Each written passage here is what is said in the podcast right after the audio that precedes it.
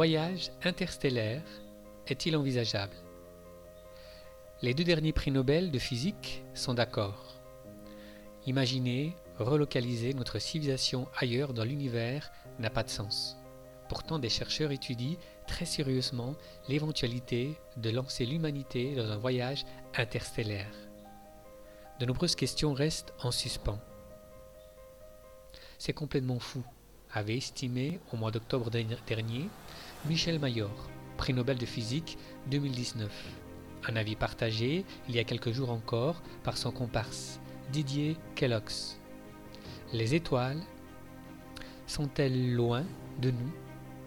Que je ne pense pas que nous ayons une chance de nous échapper de notre planète.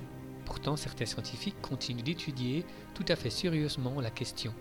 En juin dernier, un premier atelier interstellaire a même été organisé par l'Agence spatiale européenne ESA. En effet, si Mars semble accessible notre voisine est cependant déserte, froide et donc sans réel intérêt pour notre civilisation. C'est pourquoi les chercheurs qui envisagent de localiser l'humanité pensant plutôt aux étoiles, même s'il s'agit dans un premier temps de Proxima du Centaure, la plus proche de nous, une étoile autour de laquelle orbite une planète semblable à notre Terre nommée Proxima b. Le projet Brickroots, Tarkshov prévoit d'ailleurs d'y envoyer des sondes de reconnaissance, des engins ne pesant que quelques grammes et propulsés depuis notre planète par un laser extrêmement puissant, le tout pour un temps de trajet estimé à une vingtaine d'années seulement. Mais les estimations les plus optimistes prévoient qu'un vaisseau transportant des humains mettrait mille ans, voire plus à arriver à destination.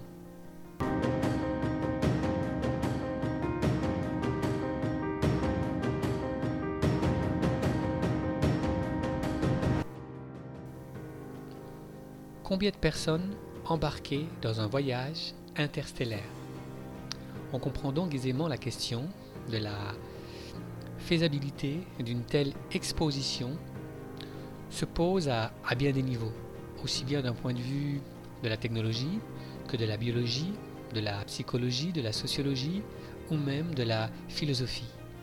Frédéric Marin, un astrophysicien de l'université de, de Strasbourg en France, a estimé utile comme point de départ de se questionner quant à la taille de l'équipage initial d'un voyage interstellaire.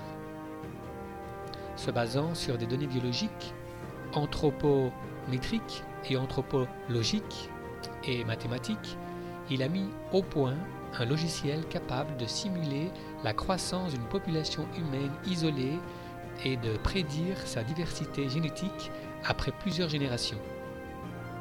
C'est ainsi qu'en 2018, il a calculé que seulement 98 personnes suffisamment suffiraient au départ de la Terre pour peupler Proxima b après 6300 ans de voyage.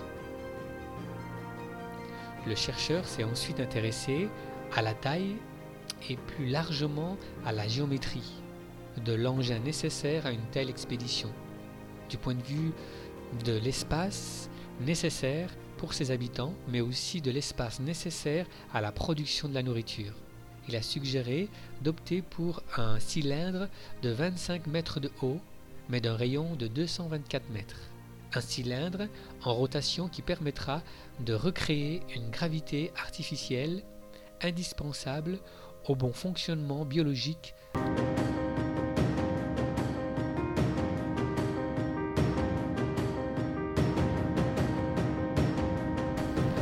difficultés insurmontables.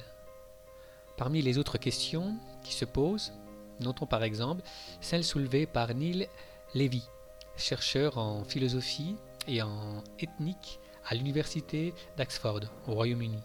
Notamment, avons-nous le droit d'imposer à plusieurs générations le choix d'une seule de quitter la Terre dans un voyage sans retour? Avons-nous le droit de contraindre leur avenir aux quelques carrières seulement accessibles à bord. Des linguistes estiment, quant à eux, que même si l'on continuait à les enseigner à bord, les langues deviendraient vers un dialecte unique à chaque vaisseau unique, ce qui poserait problème si plusieurs engins devaient se retrouver à terme sur une planète éloignée. Et c'est sans parler des ressources économiques et matérielles dont nous aurions besoin pour construire de telles missions interstellaires. Notre Terre n'y suffirait pas, affirmant certains spécialistes. 50 ans En 50 ans, nous ne sommes pas allés bien loin. Autant de raisons qui font que beaucoup estiment l'entreprise totalement irréaliste. En 50 ans, nous ne sommes pas allés bien loin que dans les années 1960. Alors, imaginez ce que nous ferons dans 50 ans. Ironise Paul Sutter, astrophysicien à l'université de l'État de l'Ohio aux États-Unis, soulignant tant les difficultés techniques que le coût euh, d'hypothèque, mission interstellaire.